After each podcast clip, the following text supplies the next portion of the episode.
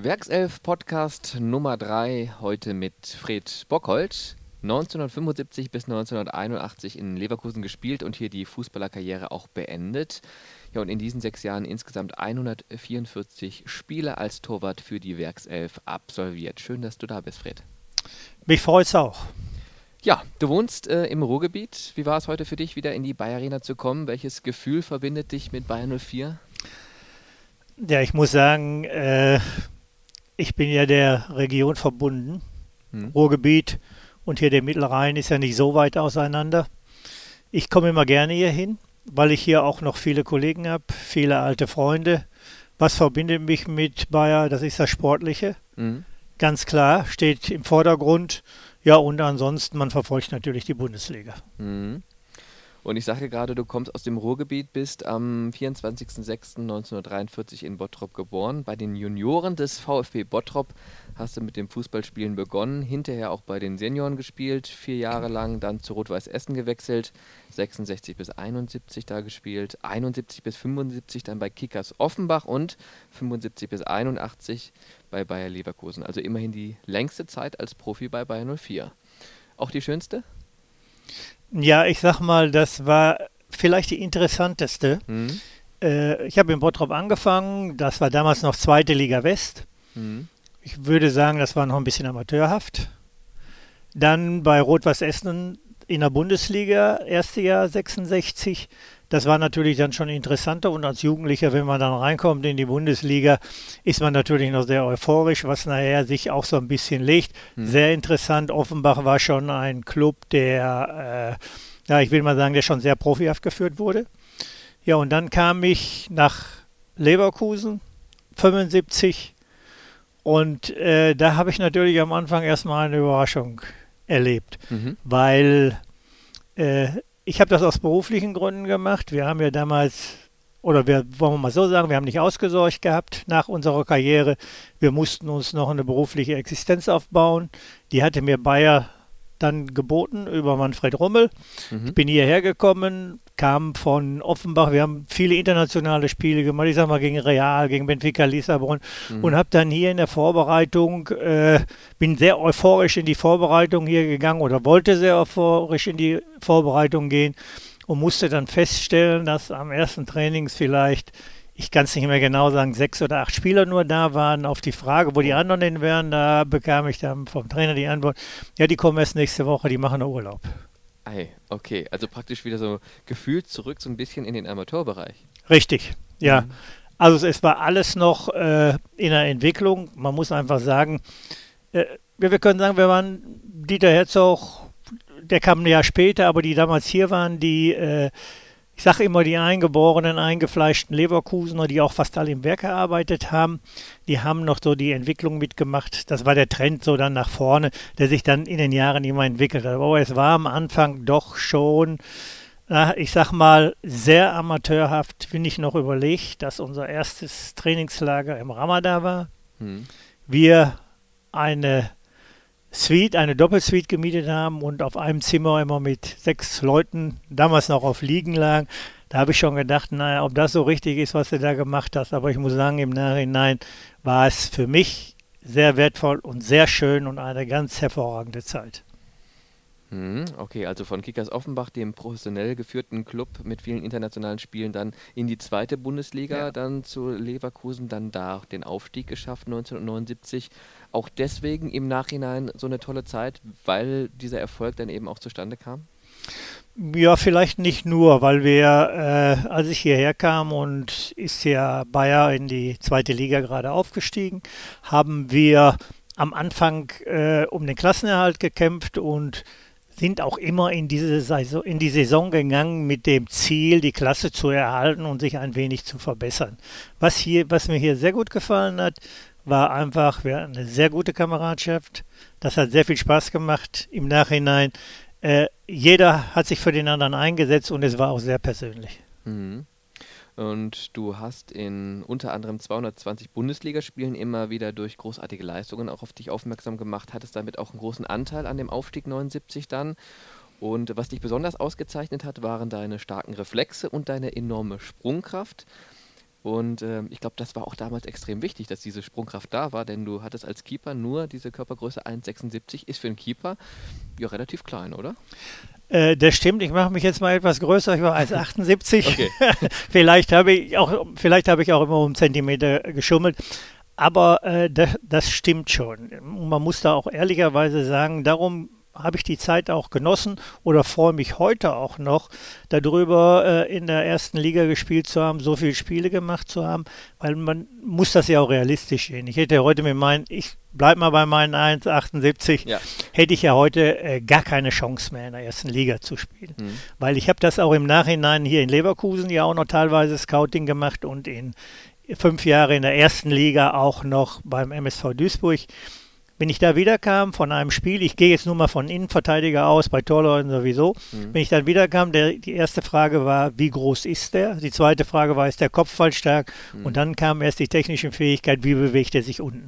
Okay, also wirklich ganz klar in der Reihenfolge. Das war ja. zu deiner Zeit, als du angefangen hast, noch anders. Das war anders. Man muss ja auch mal, wenn man äh, sich mal diese alten Bücher hervorholt oder die alten Mannschaftsaufstellungen, dann stellt man ja auch fest, dass wir viele kleine Torleute hatten. Ne? Mhm. Frankfurt, äh, Frankfurt hatte einen kleinen gehabt, damals auch noch Borussia Dortmund nach Tilkowski mhm. und hier Heinze auch vom MSV Duisburg.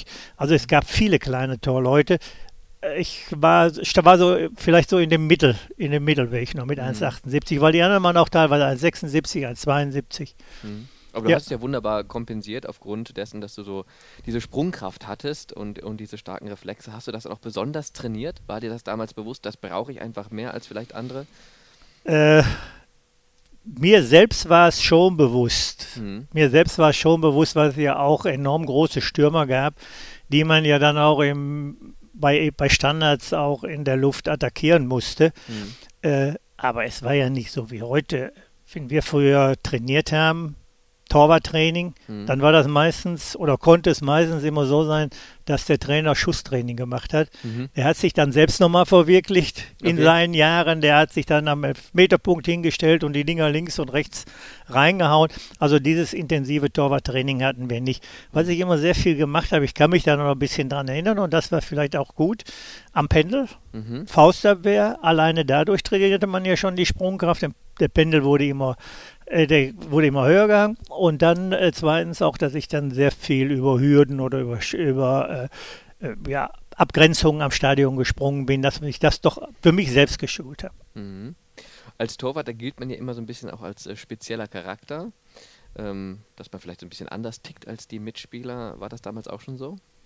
Ja, ich glaube, das war immer so, das braucht man auch. Ich will da mal so ein Zitat meiner Frau sagen, die mal zu mir gesagt hat, als ich noch aktiv gespielt habe, wenn ich dich auf dem Fußballplatz kennengelernt äh, hätte, hätte ich dich nie geheiratet. Ich muss dazu sagen, die hat sich nie für Fußball interessiert, mhm. aber man ist schon äh, ein anderer Mensch, auch wenigstens als Torwart oder wenn ich meinen Charakter so beschreiben darf, war er manchmal auch schon ein bisschen grenzwertig. Äh, ich konnte aber auch dann nach dem Spiel sofort abschalten. Mhm. Was bist du selber für ein Typ? Wie würdest du dich beschreiben? Ja, wie würde ich mich beschreiben? Das ist natürlich immer schwer zu sagen, sich selbst. Ich glaube, dass ich sehr zugänglich bin, mhm. dass ich äh, mich gerne mit anderen Leuten unterhalte, dass ich ja sozial engagiert bin. Mhm. Ja, und ich glaube, ich bin nicht der schlechteste Mensch. Und auf dem Feld schon jemand, der, ähm, ja. Ja, auf dem, beim Spielen war ich schon teilweise sehr aggressiv, was ich auch manchmal im Training wieder gespiegelt hatte. Also mal so ein Beispiel hier, die man vielleicht auch kennt, wenn so Leute, die auch ganz gut hier mit waren, Jürgen Getzhoff, ich mal als Beispiel mir einen Beinschuss gegeben hat im Training, mhm. äh, dann wusste der auch schon, es ist besser, wenn ich mich äh, jetzt die nächste Stunde da vorne nicht mehr sehen lasse. Verstehe, okay. Aber ich will das mal so äh, umschreiben. Mhm, ich glaube, das ist bei allen angekommen. Das heißt, ähm, ja, du warst da schon auch ähm, nicht nur respektiert, ich ja, gefürchtet jetzt vielleicht nicht, aber schon auch so, dass, dass man sagte, okay, da hat man auch eine Persönlichkeit im Tor, die die Mannschaft ja dann auch nochmal voranbringt. Gerade wenn es gegen schwierigen Gegner geht, ne?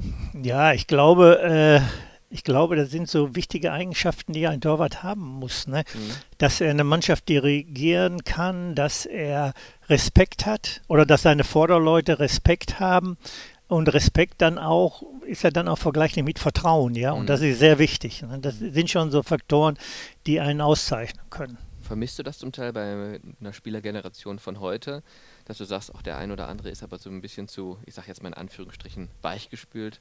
Da darf ruhig mal ein bisschen mehr Härte rein ins Spiel. Ich will nicht, ich will nicht unbedingt sagen, Härte. Härte ist ja immer so eine, ist ja immer so, ein, so, so, ein grenzwertig, so eine grenzwertige Sache. Ich würde sagen, äh, was mir immer auffällt oder worauf ich auch achte, wenn ich ein Spiel sehe, man erkennt schon oft an der Körpersprache, was ist das für ein Charakter? Mhm. Dirigiert er seine Mannschaft oder braucht er die Mannschaft als mhm. Hilfe? Ja, und das ist wichtig. Ich glaube immer, ein Torwart ist ein Einzelspieler. Mhm. Und darum muss er auch sehr stark einfach äh, von der, von der äh, psychischen Belastung sein und mhm. muss auch äh, und darf auch nicht ängstlich sein. Er muss auch Fehler abhaken können schnell. Und ich sage immer, daran erkennt man vielleicht auch gute Torleute. Jeder macht einen Fehler, Oli Kahn auch im Endspiel. Mhm. Aber den Fehler machen, abhaken und nicht nachdenken. Mhm. Wie hast du das trainiert, diese psychische Belastung, dass du dann im Spiel funktionieren konntest? Weil das wird einem ja meistens nicht gegeben. Das muss man sich irgendwie aneignen. Ja, ich glaube, das war ein Entwicklungsprozess. Mhm. Man nimmt sich ja in den ersten Jahren, wenn man spielt, nimmt man sich ja jede Kritik zu Herzen. Mhm. Ja, äh, man hat auch teilweise, braucht man auch Tage, um dieses zu verarbeiten. Wenn man schon ein bisschen gestandener ist und sich selbst, ich finde, was man auch muss, selbst so ein bisschen einschätzt, ob man gutes, schlechtes Spiel gemacht hat. Bei schlechten Spielen, dann guckt man an einem Tag gar nicht in die Zeitung und dann ist es auch einfacher. Und man muss auch sagen, dass Fehler dazugehören, die abhaken und dann weitermachen. Mhm. Ich kann mich hier noch an ein Spiel erinnern, Leverkusen, wenn ich das nochmal einflechten darf. Ja. Wir spielten hier gegen den VfB Stuttgart und ich hatte einen rabenschwarzen Tag beim Rauslaufen. Es funktionierte im Grunde genommen gar nicht viel. Mhm. Wir lagen auch zurück. Ich kann nicht mehr sagen, wie zur Halbzeit. Und nach der Halbzeit kam so ein ganz mickriger Ball in den 16er geflogen und ich habe den abgefangen. Bin aber vorher, glaube ich, schon ein oder zweimal unter, eine Flanke, unter einer Flanke hergelaufen. Mhm. Und das ganze Stadion klatschte dann. Mhm. Ist natürlich im normalen Falle deprimierend. Ich habe den Ball genommen, habe ihn über den Kopf gehalten, habe ihn nach alle vier Richtungen bedankt und habe dann weitergespielt. Und in dem Moment hat das Stadion auch gelacht. Mhm. Ich konnte das gut verarbeiten und habe dann wieder zum normalen Spiel zurückgefunden. Okay, also praktisch ein bisschen Angriff als beste Verteidigung. Ja, ist ja manchmal auch nötig. Ja, ja, ja, okay. Kann man sich heute gar nicht mehr vorstellen. Ist auf nur eine humoristische Szene in dem Moment, super ja. angekommen beim Publikum, hat dann wieder funktioniert im Spiel auch. Aber heute ähm, ja, fehlt vielleicht auch so ein bisschen, ich würde nicht sagen, der Mut beim Spielertyp, aber das ist etwas, was man sich heute schwer vorstellen kann. Ne? Ja, ich glaube, das kann man sich heute auch gar nicht mehr so erlauben, weil man dann auch, glaube ich, von den Medien niedergemacht wird, auch von den Zuschauern. Mhm. Äh, ich meine, in der Beziehung hat sich natürlich vieles geändert. Mhm. Wenn ich an mein erstes Bundesligaspiel denke, äh, in Schalke mit Essen, ich darf mal ausholen, da mhm. waren 45.000 in der alten Glück-Aufkampfbahn. Da standen die Leute bis hinterm Tor. Ich glaube, da war, standen welche auf dem Tornetz hinten. Mhm. Und da war keine Aggressivität zu spüren da hat einer mal einen coolen Spruch losgelassen, sag mal, du Graupe oder was weiß ich. Mhm. Aber diese Aggressivität, die war nicht da. Ne? Mhm. Und das finde ich heute, nicht bei allen, aber doch vielen, so die Ultras ist doch ein bisschen extremer dann. Mhm.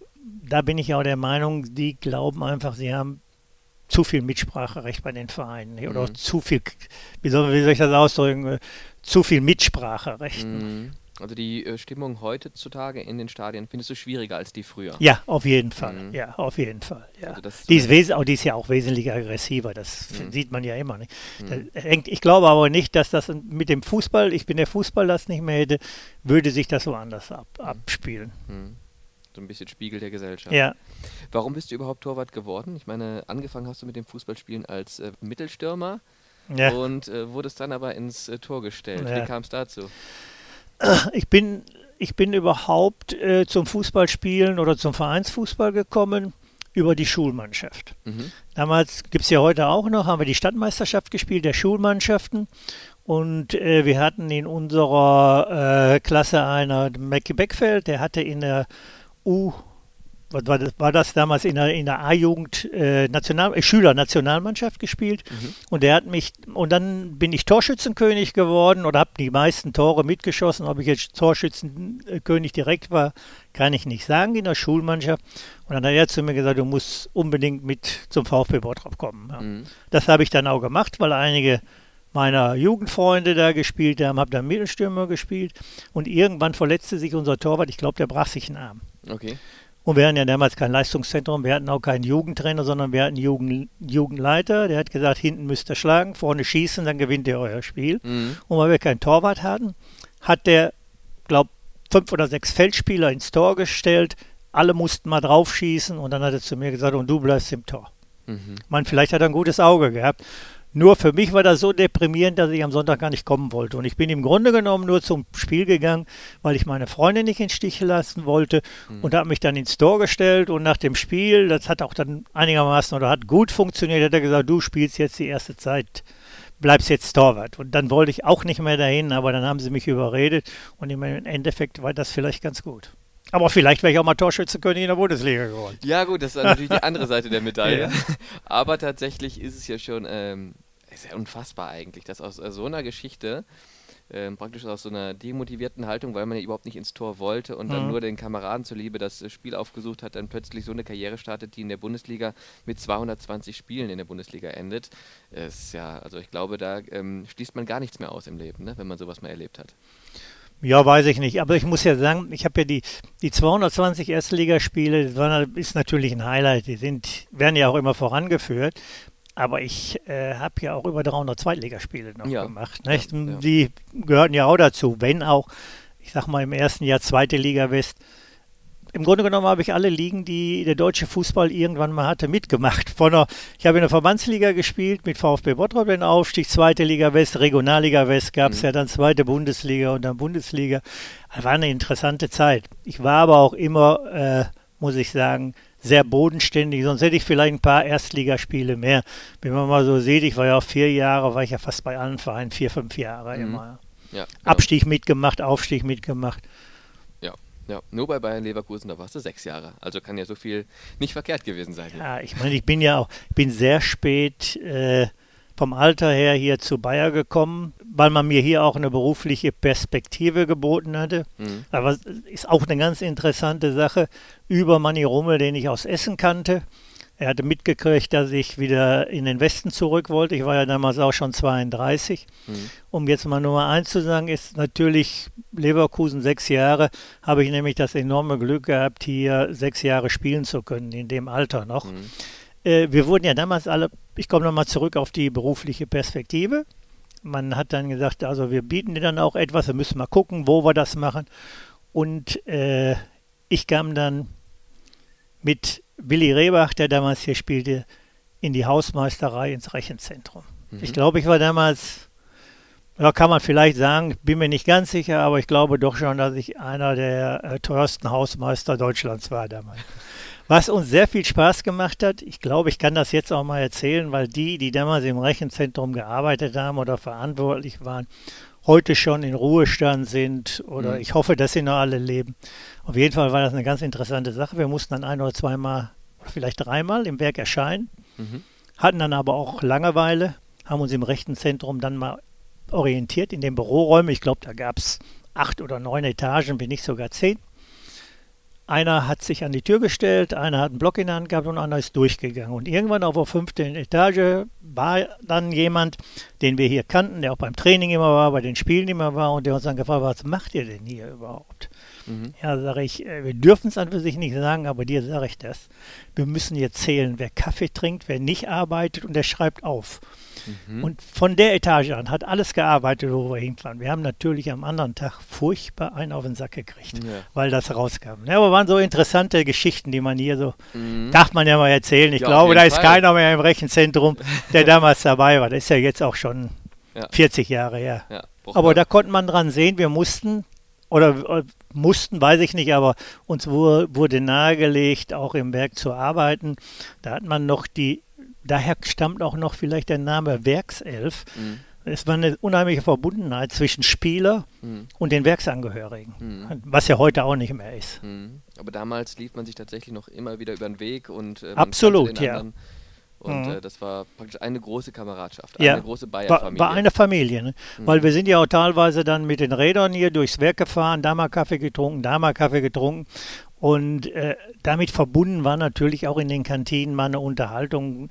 wie wir am Sonntag gespielt haben, wie es weitergeht. Und sind mhm. natürlich immer, war ganz interessant. Mhm. Die Profis zum Anfassen, wie es das heute gar nicht mehr gibt. Nein, nein.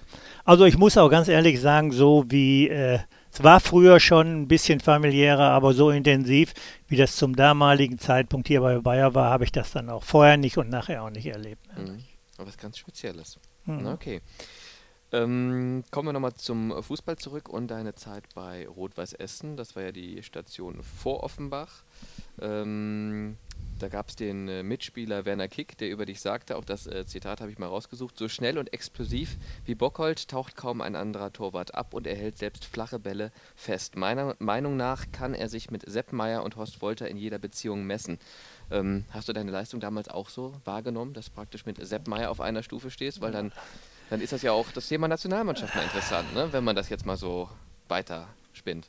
Also erstens habe ich mit dem Werner im Trainingslager Zimmer geteilt. Okay. Da wird er schon nichts Schlechtes gesagt haben. Ja. Aber ich kann mich selbst nicht beurteilen. Ich, ich will das auch nicht, aber dazu kann ich nur sagen, ich habe vielleicht ein bisschen Pech gehabt. Erstens hatten wir in Deutschland super Torleute. Mhm. Zweitens, ich würde sagen, war ich damals unter den, aus einem Grund, da komme ich noch zu, unter den ersten fünf mhm. in Deutschland weil die damaligen Bundestrainer Derwalle und Schön, die hatten mir auch hatten ist auch versprochen, dass ich mal eine Einladung bekomme zum mhm. Lehrgang. Mhm. Hab mir aber dann, äh, ist das verschoben worden, in Offenbach war es nochmal der Fall, hat mir aber dann in Offenbach das Sprunggelenk gebrochen vor der WM 74 und äh, bin dadurch total dann ausgefahren. Ob ich eine Einladung bekommen hätte und ob ich die Chance gäbe, wenn sowieso nur als dritter Torwart dabei zu sein, das kann ich nicht beurteilen, das weiß, weiß ich auch nicht. Aber ich sag mal so, ich war im Fokus mit. Mhm. Aber dieser schwere Knöchelbruch ähm, 73, war das auch so der Rückschlag in deiner Karriere? Am, am, Anfang ja. Aber da muss ich sagen, da kommt mein, da kam vielleicht wo was ich sagen kann, da kam vielleicht mein unbändiger Ehrgeiz äh, an den Tag. Mhm. Äh, nach dem Bruch sagte mir dann irgendwann nach zwei Monaten der Präsident von Offenbach, also er hätte noch nie gehört oder gesehen, dass jemand mit äh, so einem Bruch nochmal zurückkommt. Mhm. Und das war für mich so ein Zeichen. Ich habe ihm das aber dann auch gesagt. Ich sage, dann werden Sie das jetzt das erste Mal erleben mhm. und habe dann wirklich unwahrscheinlich trainiert. Mhm. Und muss sagen, habe Glück gehabt, dass ich äh, einen Trainer hatte, Jula Laurent, mhm. der, glaube ich, einfach total auf mich stand. Mhm. Weil äh, als ich wieder einigermaßen fit war, trainiert habe, hat er extra für mich äh, ein Spiel gemacht gegen 1860 München. Die waren damals zweite Liga, wir waren erste Liga. Mhm. Äh, damit ich wieder reinkomme ins Spiel. Wir verloren dieses Spiel bei 60 5-2. Mhm. Und ich war bestimmt an zwei Toren nicht unschuldig, wenn nicht sogar drei. Da mhm. habe ich schon innerlich gedacht, so, das war's für mich. Mhm. Das war am Dienstagabend. Und am Freitag sagte er dann zu mir, bist fit, morgen spielst du. Mhm. Habe ich überlegt, habe ich gedacht, will er dich jetzt auf den Arm nehmen oder willst du? Nein, er, du spielst morgen. Ja, ich sage, Trainer nach Sonderleistung.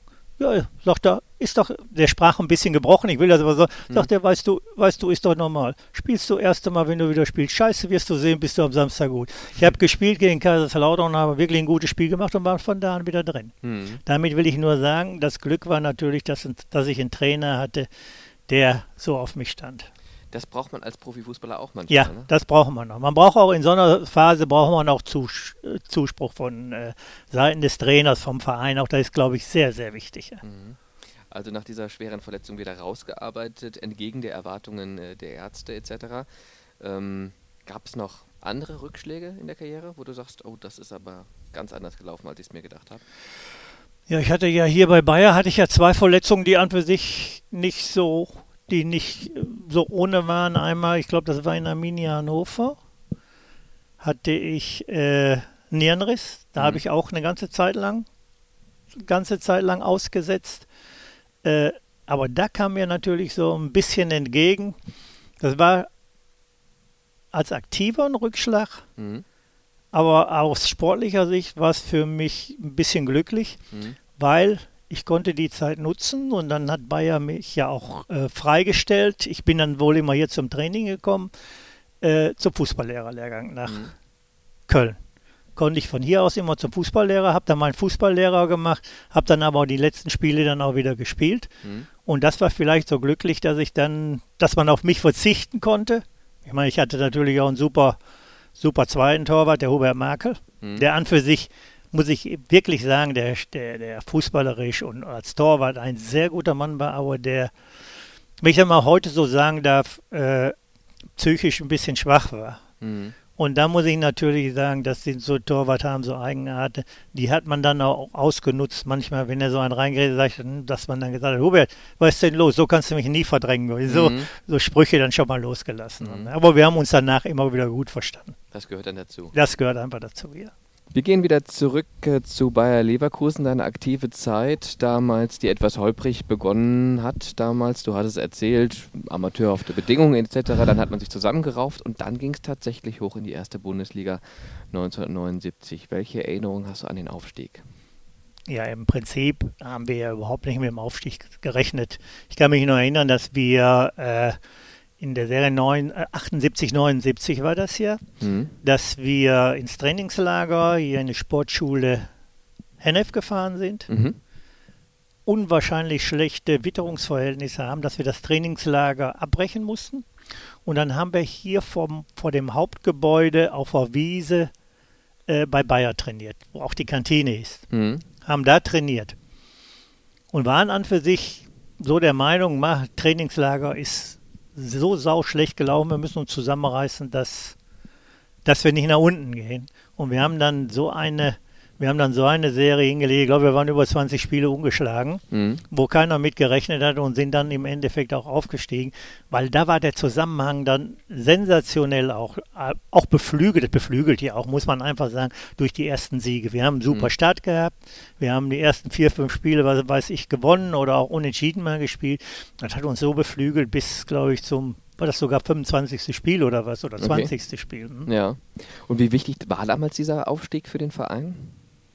Ja, ich glaube, äh, ich das kann ich so nicht beurteilen, wie wichtig war der. Ich glaube, dass auf Dauer Bayer hoch wollte, mhm. aber in der Zeit noch nicht damit gerechnet hat. Mhm. Aber von da ab ging es ja dann immer mehr bergauf. Das mhm. muss man einfach sagen. Das war ja dann Ganze vom, vom Training her, von der Betreuung her. Das wurde ja immer professioneller, ne, vom Trainingslager gemacht. Und äh, äh, der Verein hat auch äh, alles getan, um die Spieler zufriedenzustellen. Mhm, also kann man schon sagen, auch mit dem Blick heute, ähm, dass man schon auch seinen Anteil daran hatte, dass der Verein jetzt da steht, wo er steht. Weil mit dem Aufstieg entsprechend die Strukturen dazu kamen, ja. die Entwicklung in Fahrt kam und letztendlich ja wir das haben, was wir jetzt haben. Ja, kann man so sagen. Darum sitzen wir ja vielleicht heute auch hier. Aber äh, ich persönlich bin der Meinung, wir hatten eine gute Mannschaft. Die Mannschaft hat alles dazu beigetragen, dass Leverkusen jetzt oder Bayer heute so da steht. Aber dazu gehört nicht nur die Mannschaft, sondern das ganze Umfeld. Mhm. Das Ganze war professioneller geworden, war gut geworden und die, Zusammen die Zusammenarbeit war gut. Ja, wir hatten nicht zu meckern als Spieler, wir mussten nur unsere Leistungen abrufen und das war, äh, glaube ich, auch so ein Erfolgsgeheimnis. Mhm. Wie lief das damals ab? Der Aufstieg war geschafft und dann wurde gefeiert in Leverkusen in der Stadt oder was passiert Also wenn dann? ich ganz ehrlich bin, weiß ich das gar nicht mehr so richtig. Ich, ich persönlich glaube, dass wir auf dem Trainingsplatz, der heute hinterm Stadion ist, das war ja auch unser Trainingsplatz, ja. dass da ein Zelt aufgebaut war, mhm. dass wir da gefeiert haben und in der Vereinskneipe, dass wir da drin gefeiert haben. Mhm. Also war jetzt keine große Stadtrundfahrt und sowas. Ja, aber dann ging es äh, mit der Euphorie weiter in die nächsten Jahre. Und ähm, auch da vielleicht nochmal das ein oder andere Erlebnis deinerseits mit Bayer Leverkusen in der ersten Liga? Ja, das größte Erlebnis, aber das größte Erlebnis, Erlebnis war ja einfach, äh, wir sind aufgestiegen in der Bundesliga und unser erstes Spiel, wenn mich nicht alles täuscht, bei Bayern München. Mhm. Und verloren da 3-2 was gar nicht so schlimm war, aber dieses 3-2 haben wir, äh, haben im, bei diesem 3 2 haben wir an für sich sehr gut mitgespielt und waren dann auch der Meinung, dass wir mithalten können.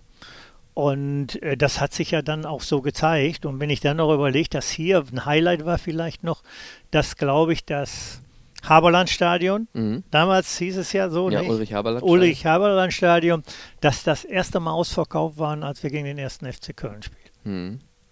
Das erste also, ausverkaufte Rhein-Derby hier. Ja, genau, ja. ja. Auch das äh, sicherlich äh, prägend. Ja. Unprägend waren dann sicherlich auch nur so ein, zwei Spiele von dir, die ja so ein bisschen sinnbildlich auch für, für deine Leistungen standen. Zum Beispiel Szenen aus den Spielen mit Offenbach gegen Bayern München, als ihr die Bayern dann im DFB-Viertelfinale rausgehauen habt mit 4 zu 2 und dann gab es sogar mal ein 6 zu 0. Yeah. Da war, das war 74 direkt nach der Weltmeisterschaft mhm. im August, also gegen die amtierenden Weltmeister Beckenbauer, Müller und Co. Ähm, ja. Ja, da haben wir in Frankfurt gespielt, weil das Offenbacher Stadion wurde umgebaut. Mhm. Äh, ich glaube, 74, wenn mich nicht alles täuscht, ist Bayern München nicht auch noch Europapokalsieger geworden? 74, 75, 76, genau. Ja, 74, also war ja. Bayern München war Europapokalsieger, nannte man das ja damals noch mhm. so. Die Weltmeister kamen und äh, ja, ich würde mal sagen, vielleicht so wie die WM jetzt. Mhm. Die Spieler Beckenbauer, Müller und so waren satt waren vielleicht auch ein bisschen geschlaucht von den ganzen, von den ganzen Spielen. Mhm. Wir waren euphorisch und haben denen dann in dem Spiel wirklich keine Chance gelassen. Mhm. Und wie läuft das dann so ab nach dem Spiel? Gibt es dann mal so ein paar Gratulationen von Sepp Meier und Co. oder? Also ich, ja, ich meine, die sind natürlich frustriert, die sagen natürlich dann Glückwunsch und, und gehen mhm. dann weg. Trotzdem, ich, äh, wenn ich das nochmal einflächen darf, von Sepp Meyer, von Sepp Meyer habe ich meine ersten Torwarthandschuhe äh, bekommen, mhm. die ich da mal aus, ausprobieren sollte. Und da war, das waren noch so Lederhandschuhe mit äh, Handflächen mit so Noppen drauf, die man heute beim Tischtennis hat. Okay. Ja, so diese Noppen vom Tischtennis. Und das Schlimme an diesen Handschuhen waren einfach, wir waren natürlich stolz, Handschuh, Torwart-Handschuh. Das Schlimme an diesen Handschuhen waren, das Leder hat so gefärbt, Mhm. Man stand zwei Stunden unter der Dusche und musste die Hände schrubben, weil die so schwarz waren. Aber man hat sie immer wieder angezogen, weil man da ganz. Ich habe die auch sehr gepflegt. Wenn das Gummi ab war, habe ich mir dann nochmal so Tischtennisschläger geholt, habe das dann abgeknibbelt und habe mir die noch selbst zusammengeklebt, dass ich wieder Torwarthandschuhe hatte. Also die hatten so einen ganz besonderen Wert. Ja, natürlich. Ja, ja klar. Ich meine. Ja, Sepp Meyer hatte natürlich auch einen super Name gehabt und dann mhm. ist das natürlich etwas Besonderes schon. Ja. Das also die Spiele in deiner Karriere, die da vielleicht nochmal besonders hm. äh, speziell waren. Mit Leverkusen hattest du gesagt, so das Besondere war ja zum Beispiel das Rhein-Derby, ne, vor ausverkauftem Haus. Ja, besonders war, glaube ich, auch hier dieses Spiel gegen Bayern München, aber das war, glaube ich, in der zweiten Serie. Mhm. Und zwar haben wir 3-0 geführt. Mhm. Wenn mich nicht alles täuscht. Wir haben 3-0 geführt und ich weiß jetzt nicht mehr, wer es war. Ich glaube, der Arne Ökland schießt von halbrechten Seite und der Ball geht ins Netz. Mhm. Aber der geht, das Netz war nicht fest, der geht an der Seite, an diesem Seitennetz rein. Mhm. Und der Schiedsrichter gibt das Tor. Mhm. Die Bayern haben sich beschwert und es war ein Riesenauflauf und alle haben diskutiert. Und da kann ich mich noch erinnern, dass wir dann zur Mittellinie gegangen sind oder ich auch zur Mittellinie gegangen bin. Ich weiß gar nicht, ob ich in dem Spiel sogar Spielführer war, war ich ja hier auch mal ein oder zwei Jahre. Zur Mittellinie und dann haben wir uns beratschlagt und dann habe ich, glaube ich, gesagt, pass mal auf, wir führen jetzt 3-0. Mhm. Wenn wir das nicht über die Bühne kriegen, dann brauchen wir brauchen so ein Tor nicht. Wenn wir das nicht über die Bühne kriegen, dann haben wir es auch nicht verdient. Und im hm. Endeffekt haben wir 3-0 gewonnen. Mhm. Was vielleicht im Nachhinein noch ein, ein Spiel Wiederholungsspiel hätte sein können, ich weiß es nicht. Ne? Das heißt, du hast dem Schiedsrichter gesagt, hör mal, der war nicht drin. Ja, wir haben das Problem, ich glaube, das hat dann der Arne Ökland auch gesagt, der mhm. das Tor gemacht hat, also der war, ging mhm. durchs Außennetz. Ah, okay. Ah. Ja, verstehe.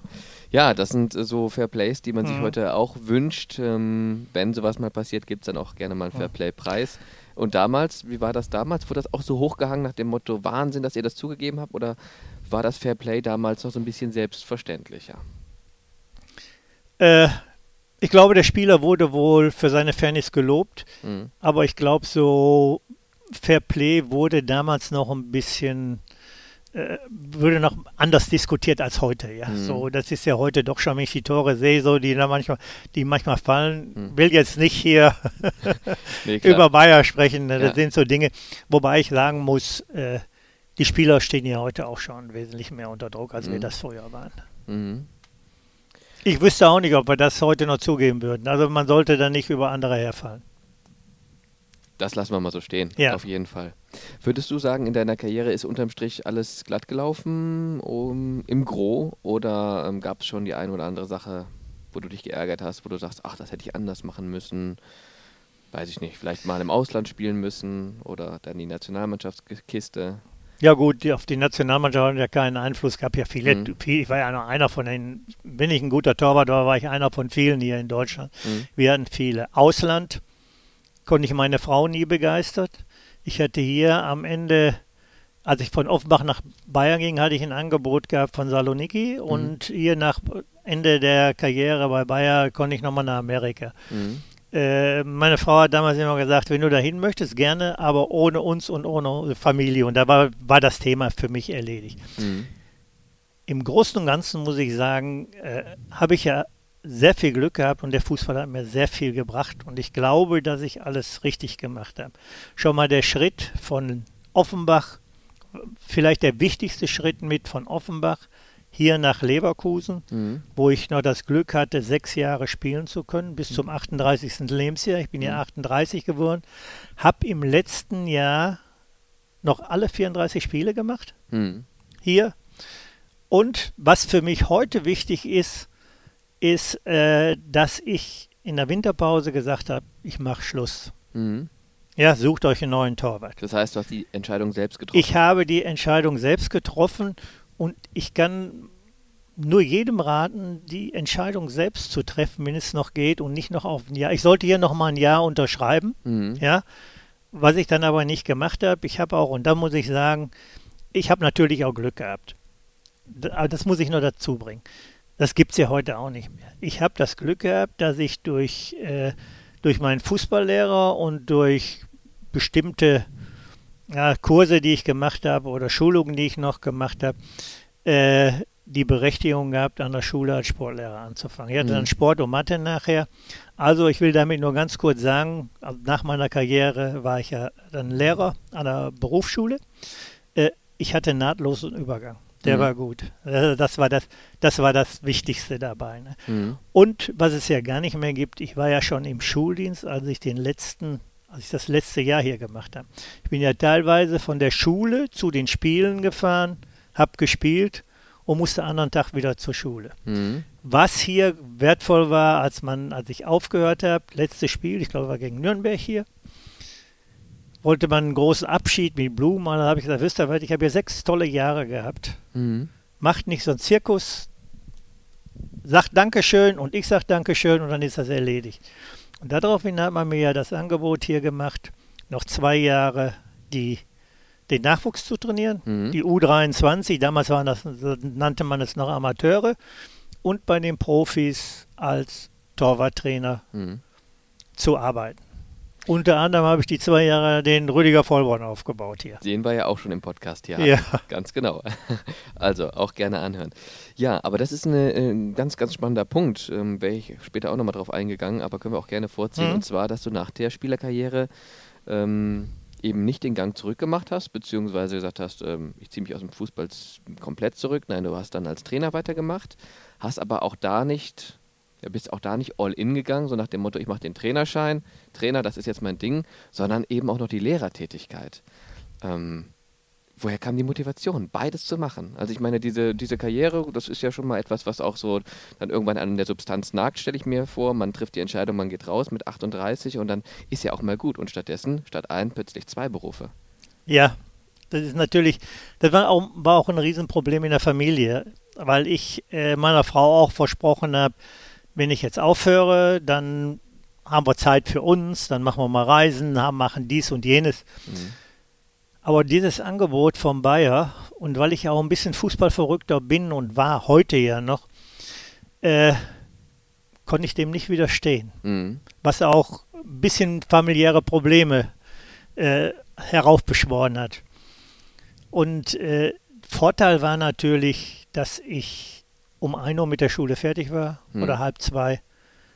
Wobei hier die Belastung groß war, ich dann sofort von der Schule aus hierher gefahren bin. Um drei Uhr hat die, haben die Profis trainiert, habe mit den Profis trainiert. Dann war ich zwei Stunden, habe ich hier gesessen mit dem Kalmund, der mir den Kuchen weggegessen hat und, äh, und habe dann die Amateure trainiert und war dann wieder um acht Uhr zu Hause. Aber das hat mir so viel Spaß gemacht und naja, hm. Da geht man schon manchmal äh, ein bisschen leichtsinnig mit der Familie um. Ja. Bergbau, Berufsschule in Duisburg war ja. das. Und dann, wie gesagt, hier rüber ja. über die A3 und ab mit den Jungs trainieren. Ja, okay.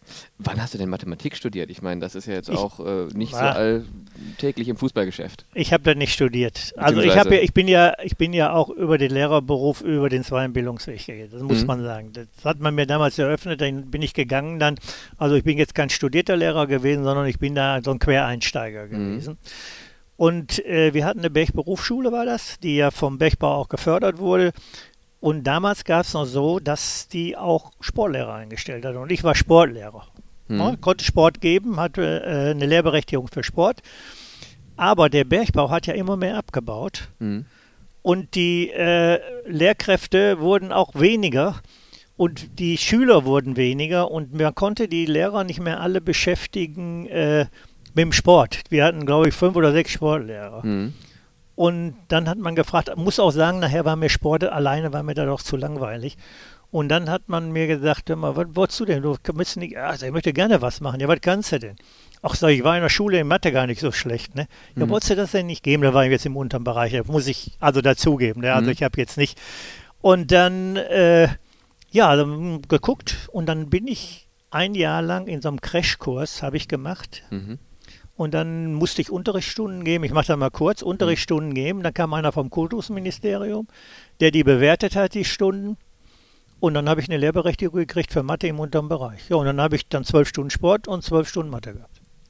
Sensationell. Auch ja. eine, eine, eine Karriere, ja. Ähm, die ja so nicht unbedingt immer vorauszusehen war, dann Nein. im Anschluss an, ans Fußballgeschäft die natürlich auch familiäre Probleme mit sich äh, brachte. Ähm, wie lange das gedauert, bis sich das dann so einpendelte, bis es akzeptiert war im Familienkreis? Dass ich jetzt nicht einen Schritt zurück, sondern eher noch einen, einen ja, eingependelt, ich muss sagen, eingependelt hatte sich das äh, nach meiner aktiven Laufbahn gar nicht. Ich bin hier vom Bayer weg, hm. weil das auch nachher nicht mehr so funktionierte. Weil äh, Denmark Kramer war damals Trainer, ich war ja dann auch noch äh, teilweise bei der ersten immer mit Auswärtsspielen und habe dann auch hier Scouting gemacht. Mhm. Bin hier durch Europa geflogen und dann Schule. Nur mal ein Beispiel war natürlich immer, war, war natürlich sehr extrem. Der Kalmund war damals schon, ist damals schon, weiß nicht, ob der schon Manager war oder ist auch mit aufgestiegen. Der hat mich dann nach zum Beispiel nach äh, London geschickt. Da bin ich nach London geflogen, habe mir da in Birmingham Mittelstürmer angeguckt. Das war am Freitagabend, Samstag von London nach Berlin. Mhm. Dann am Samstagabend oder Sonntagmorgen, ich weiß nicht mehr, auch von Berlin nach München und bin sonntagsabends nach Hause gekommen. Montags hatte ich wieder Schule. Ne? Mhm. Das habe ich dann hier zwei Jahre gemacht und der Haussegen, der hing immer schiefer. Und äh, dann habe ich hier aufgehört und aber wir haben auf Gegenseitigkeit dann auch mhm. äh, hier Schluss gemacht und mhm. bin dann in den Amateurbereich gegangen, bin nach Schwarzwald Essen gegangen, wo ich sieben Jahre dann war. Mhm. Vor der Haustür, da hatte ich auch mehr Freizeit und konnte mich mehr um die Familie kümmern. Hier war ich ja äh, fast 20 Stunden unterwegs immer. Mhm. Und die äh, Lehrertätigkeit, wie lange hast du das gemacht insgesamt? Bis 82. Mhm. also von 80 ja, äh, von 80 bis 2002, 22 Jahre. 22 Jahre. Ja, hm. auch da braucht man ja gute Nerven, ne? die man als Torwart braucht, braucht man dann auch mit den Schülern. Aber das stimmt. Aber ich habe es einfach gehabt. Mhm. Ich war hier noch in Leverkusen, ich war sieben Jahre in Essen und war fünf Jahre in Duisburg und ich in, beim MSV in der Bundesliga. Und ich war auch in Duisburg an der Berufsschule. Mhm. Und die Schüler haben ja auch montags die Zeitung gelesen. Mhm. Und da man ja als Trainer der Amateure oder als Torwarttrainer der Bundesliga oder Schwarz-Weiß Essen in der höchsten Amateurklasse auch immer in der Zeitung stande, mhm. hatten die wesentlich mehr Respekt, als wenn ich jetzt nur Lehrer geworden bin. Weil viele Verstehen. ja auch Fußball gespielt haben. Mhm. Wir hatten auch gemeinsame Interessen. Mhm. Ja, wenn man nicht so geklappt hat in der Schule oder hatten da Schwierigkeiten, haben wir mal ein bisschen über Fußball gesprochen, dann war das wieder in Ordnung. Mhm. Also die Akzeptanz war groß, mhm. das muss ich einfach sagen. Mhm. Ich habe es da wesentlich einfacher gehabt wie mancher Kollege. Verstehe. Ja, okay, mhm. klar. Einleuchtend sprechen wir gleich noch drüber, über deine Trainerstation. 1, 2, 3, 4, 5, 6 an der Zahl, lese ich hier. Kommen wir gleich noch drauf zu sprechen. Ja. Aber vorher nochmal die Frage, äh, warum diese Lehrertätigkeit noch, also welche Motivation steckte dahinter? Weil es ja mit dem Fußball, Trainer kann man sich vorstellen, Scout kann man sich vorstellen, das hat alles mit Fußball zu tun, aber, aber Lehrer ist ja dann nochmal eine ganz andere Kiste. Richtig. Äh, ich bin ja dazu gekommen, weil ein äh, Freund von mir, ein Bottropper, der wollte auch den Fußballlehrer machen. Mhm. Und ich hatte schon eine Berechtigung, um Sport zu geben. Mhm. Und dann hat er mich gefragt, mal, kannst du mich nicht mal ein oder zwei Stunden an der Schule vertreten? Und da sage ich, wie stellst du das vor? Ich muss, nein, sagt er, wir können das so machen, wenn du Zeit hast, du brauchst nur sagen, wann du kannst und so. Und dann habe ich gedacht, ach, habe ich gedacht, weißt du was, guckst du dir das mal an. Mhm. Wobei ich sagen muss, der äh, Lehrerberuf damals an der Schule wurde auch noch gut honoriert. Mhm. Wir haben normales Lehrergehalt und haben noch sagen wir, zwischen 30 und 50 Prozent Industriezulage bekommen. Mhm. Ja, vom Bergbau. Der Bergbau ging es ja damals gut, als wir noch eingestellt wurden. Mhm. Ja, und habe mir das dann, habe das dann gemacht. Gefiel mir auch. Bin wohl sehr wahrscheinlich mit den Schülern auch gut zurechtgekommen. Mhm. Und irgendwann fragte mich dann der Schulleiter, ob ich mir das vorstellen könnte, das auch hauptberuflich zu machen. Mhm. Und da ich ja im gewissen Alter war, denke ich, Leverkusen arbeiten, musste umziehen. Ich mhm. hatte den Bottrop schon gebaut. Jeden Tag von Bottrop nach Leverkusen, Lebzeit geht nicht. Der Job ist auch krisensicher, mhm. wird gut bezahlt. Hast du um 1 Uhr Feierabend, kannst vielleicht noch nebenbei etwas für den Fußball machen.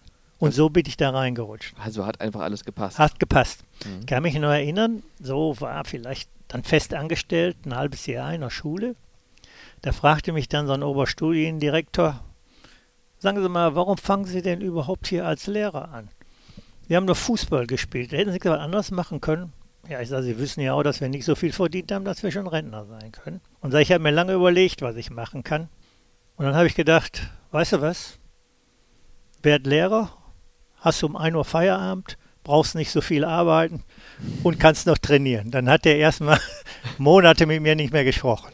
Ich wollte gerade sagen, also die Sympathie war da so ein bisschen schwierig. War, ja, aber wir waren ja gute Freunde und wir haben uns sehr gut verstanden. Und er hat auch damals gesagt, hast mich aber schön auf den Arm genommen. Ja. Also war auch so ein bisschen mit so einem Spunzeln. Ja, war ein bisschen Ironie dabei. Ja, ja. okay, ja gut. Bisschen viel auch. Ganz so ist es ja nicht. Ne? Man ja. muss ja auch dann noch nacharbeiten, Unterricht vorbereiten und all diese Dinge drumherum.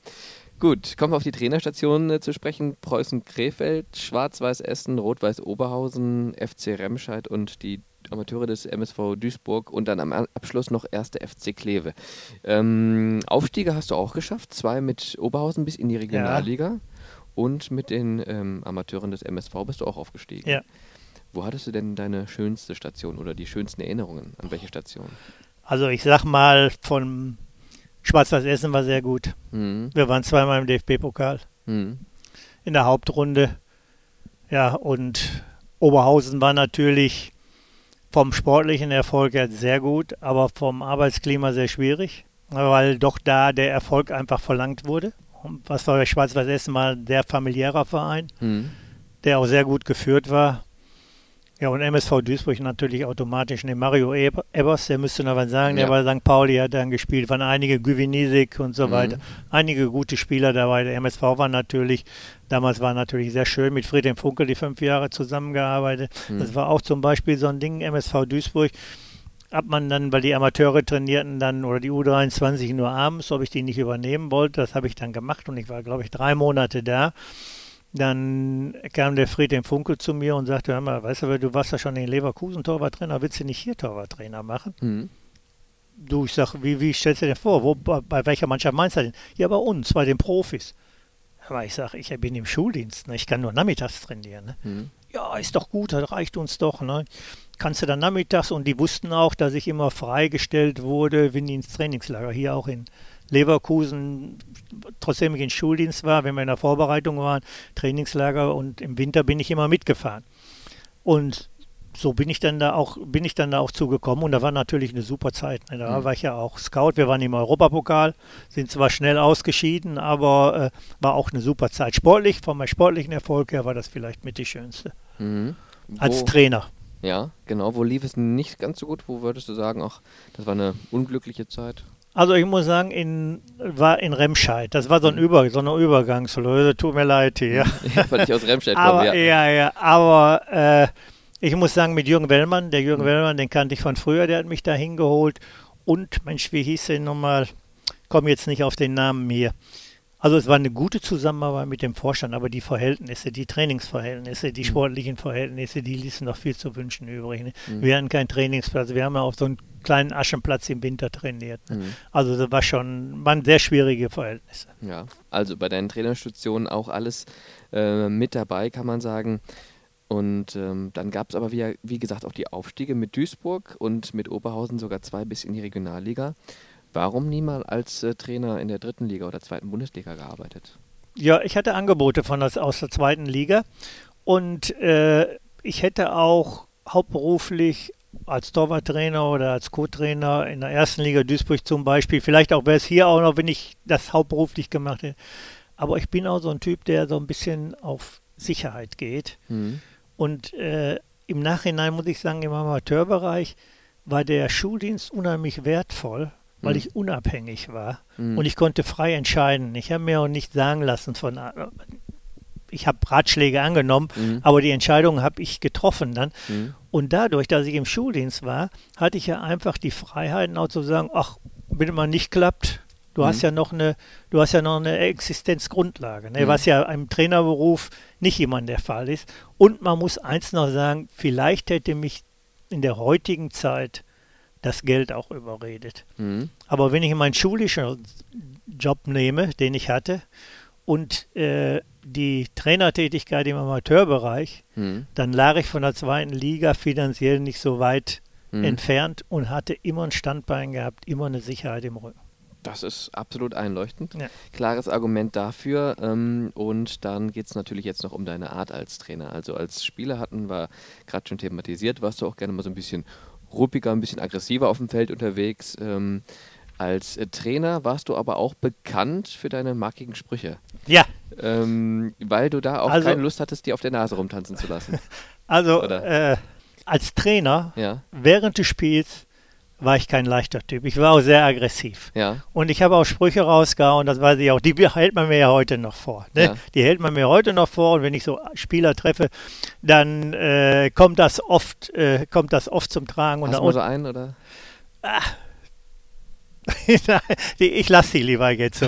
also situationsbedingt. Ja, aber, also ja. sie, waren nicht, sie waren nicht grob ausfällig, aber sie waren schon manchmal, äh, also ich schon mal gesagt habe, äh, du Gurke oder. Ja. okay, also ein direkter Umgang mit den Spielern. Ja, ja. Aber ich muss sagen, das war nach dem Spiel direkt äh, auch vergessen. Mhm. Und das Verhältnis, wie das damals war, könnte ich jetzt so nicht sagen. Aber was ich sagen kann immer, ich habe heute noch so viele Spieler und die Spieler, die ich alle treffe, mhm. die ich treffe und mit denen ich mich unterhalte, die hauen mir dann nochmal so einen Spruch rein. Aber was für mich wesentlich ist, es ist keiner, es ist, ist keiner, der mich anmacht oder mhm. der mich beleidigt. Wir haben alle ein gutes Verhältnis. Die Spieler laden mich heute noch teilweise ein, mhm. wenn sie Geburtstag haben oder wenn, wenn sie ein Treffen haben. Und das ist für mich ein Zeichen, sagen wir mal, dass ich menschlich nicht der Schlechteste gewesen sein kann. Und? Wenigstens nach dem Spiel. okay. Ja, mein Gott, Hauptsache, man, ja. man ist ja auf einer Wellenlänge.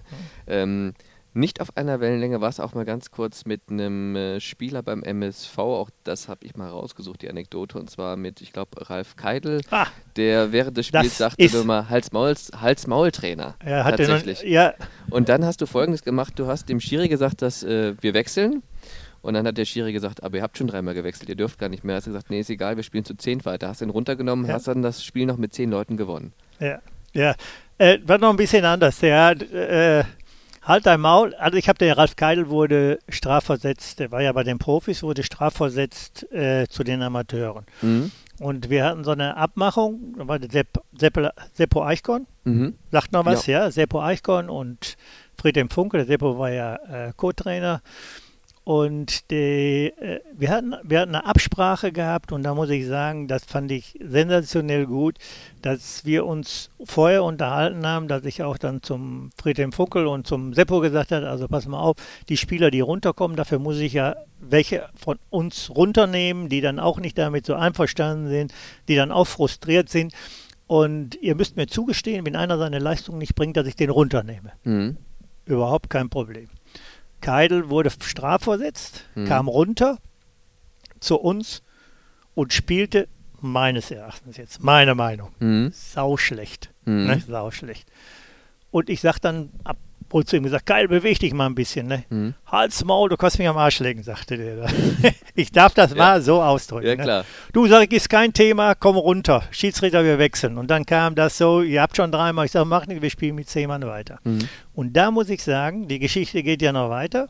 Hab dann einen anderen Tag mit dem Fried dem Funkel darüber gesprochen. Keil kriegte 2000 D-Mark Geldstrafe mhm. für den Satz.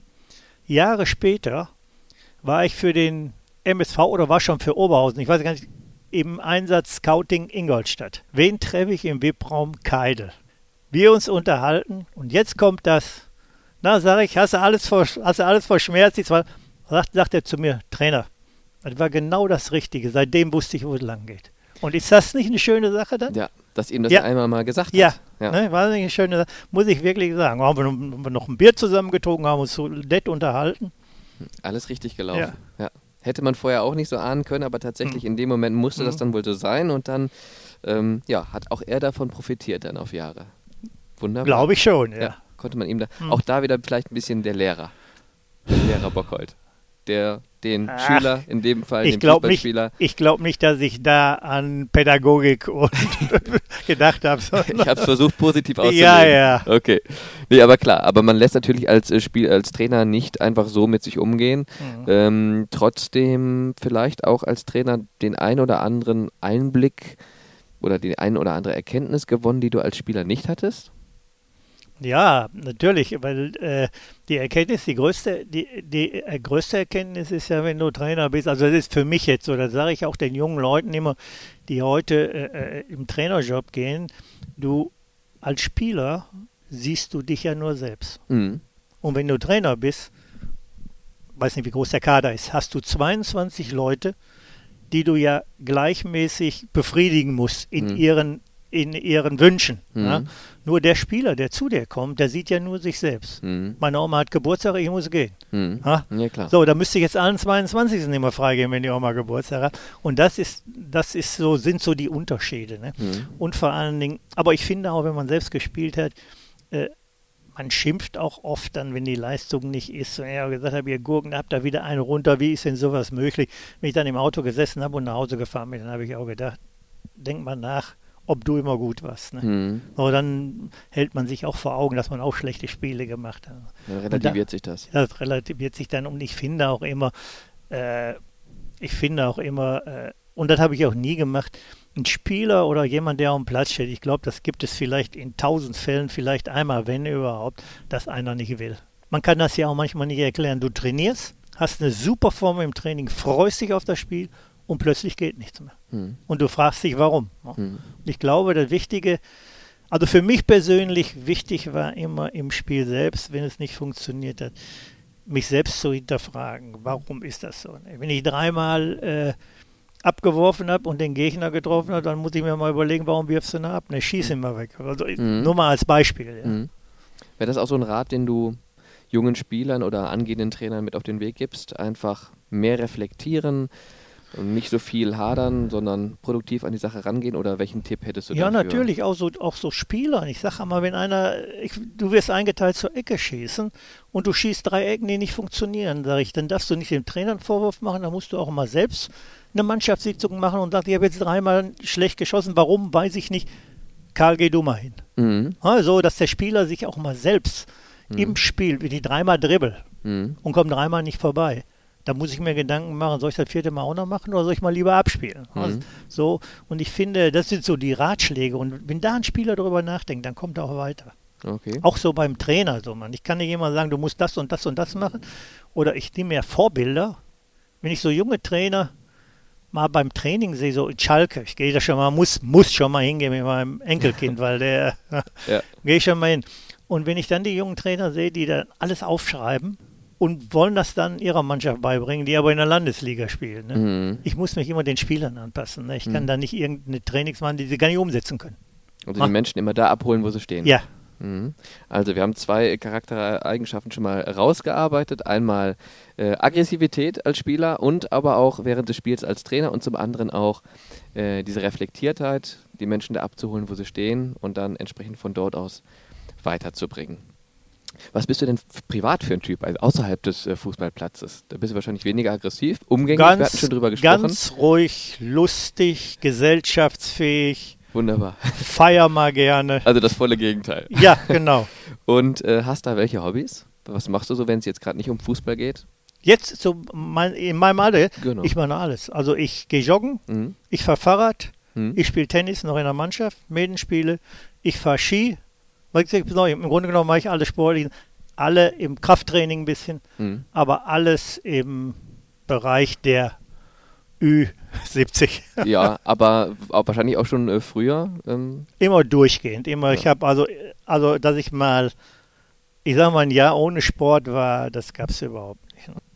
und mit dem Hund unterwegs. Mit dem Hund, ja. Genau. Das sind natürlich so die Alterserscheinungen, ne, wenn du nicht mehr so joggen kannst wie früher. Und du musst, man muss sich ja auch darüber im Klaren sein. Ist, ich finde, das ist so ein Entwicklungsprozess. Als ich aufgehört habe, dann bist du ja nicht mehr gelaufen. Ne? Mhm. Ich, nur mal ein Beispiel, hast du die 10 Kilometer in 40 gemacht. 42 spielt jetzt keine Rolle. Ne? Mhm. Hast die 10 Kilometer gemacht. Dann bist du auf einmal 45 und, und du machst die 10 Kilometer in 48 und du sagst, mein Gott, das kann doch nicht sein, da muss ich ein bisschen mehr machen. Ne? Mhm. Dass du dann auch mal irgendwann bereit bist und sagst, hör mal, du wirst immer älter, die Zeit wird immer größer und nimm das, akzeptier das und mach es nur noch für dich. Ne? Und da bin, ist man dann irgendwann hingekommen und dann mache ich so meine, meine sportlichen Aktivitäten für mich. Und mittlerweile auch mehr Zeit mit der Familie. Ja, natürlich. Ja, ich bin ja jetzt das zweite Mal verheiratet. Meine erste Frau ist ja leider sehr früh gestorben, Mhm. mit 55. Ich habe jetzt eine Frau, die ein bisschen jünger ist, was und meine ich jetzt nicht negativ, meine ich so wie positiv. Ich bin auch manchmal ein gemütlicher Mensch, die mich dann auch immer wieder äh, zwingt, äh, Reisen zu machen. So, Wir haben jetzt noch vier Reisen vor der Brust und Wohin geht's? also wir fahren jetzt fahren wir im äh, machen wir mit Freunden nach Eltville so ein Wochenende. Dann fahre ich mit der Ida nach hier äh, Danzig, Kopenhagen, Petersburg Mhm. die Reise. Dann fahren wir im September eine Woche nach Sylt. Mhm. Im Oktober fahre ich fünf Tage. Habe ich leichtsinnigerweise meinem Enkel versprochen nach New York, weil der New York mal sehen wollte. Der ist 14. Mhm. äh, Und dann, ja, dann beginnt die Wintersaison wieder. Dann werden wir irgendwann Skifahren. Und normalerweise fahre ich immer so zwei, dreimal im Jahr Ski. Einmal mit der ganzen Familie, immer am Ende der Saison, wenn die Ferien haben. Ist das jetzt auch so ein bisschen, dass man das Gefühl hat, ich hole jetzt alles nach, was früher so ein bisschen auf der Strecke geblieben Habe ich ist? gar nicht. Nein, Nee. das habe ich überhaupt nicht. Nein. Okay. Das sind so Interessen, die ich jetzt habe, so, Mhm. weil ich auch gerne mal so unterwegs bin. Nein, das ist so, nein, das habe ich überhaupt nicht. Also Ja. ich, ganz im Gegenteil. Ich habe, haben wir durch den Fußball auch viel, viel erlebt. Wir waren mit Bayer in, äh, in Südostasien und haben Spiele gemacht, also mit dem Fußball viel erlebt, viel rumgekommen. Also da, Nachholbedarf habe ich überhaupt nicht. Ich nehme die Zeit so, wie sie ist. Freue mich, dass ich einigermaßen fit bin und dass ich alt werde dabei und das ist für mich das Wichtigste. Also momentan rundum glücklich. Ja, kann ich so sagen. Ja. Klasse. Welche Wünsche hast du zum Abschluss noch an Bayern 04 Leverkusen? Ach, das darf ich ja gar nicht sagen. Ich gönne dem Verein einmal, dass er deutscher Meister wird. Das darfst du auf jeden Fall sagen. Ja. Ne? Ja, gut. Aber ich will den Verein ja nicht unter Druck setzen. Nein, aber das wünsche ich denen, wünsche ich denen wirklich. Hab schon mal so gezittert hier, die Jahre unter Hachingen, darf man Mhm. ja gar nicht dran denken. Und Mhm. Doch, das wünsche ich denen. Mhm. Weil äh, ich glaube, also so wie es jetzt aussieht, man muss ja sagen, wir sind 40 Jahre weg Mhm. vom Verein. So wie, wenn der Verein weiterhin erfolgreich ist, dann sind wir ja ab und zu auch nochmal dabei. Wir sind ja dieses Jahr auch mal wieder zweimal eingeladen worden. Und ich muss sagen, das ist auch so ein bisschen Genugtuung und äh, jeder ist ein bisschen eitel, Mhm. brauchen wir nicht sagen, und tut einem auch gut. Wunderbar. Ne, man hat noch die Verbindung zu Bayer, auch durch, durch Dirk Dreher, muss man einfach sagen. Das ist schon enorm. Und das sage ich auch überall, wo ich bin. Ein Verein, der nach der 40 Jahre noch an Spieler denkt, sind ja noch andere, da, äh, da kann man nur den Hut vorziehen.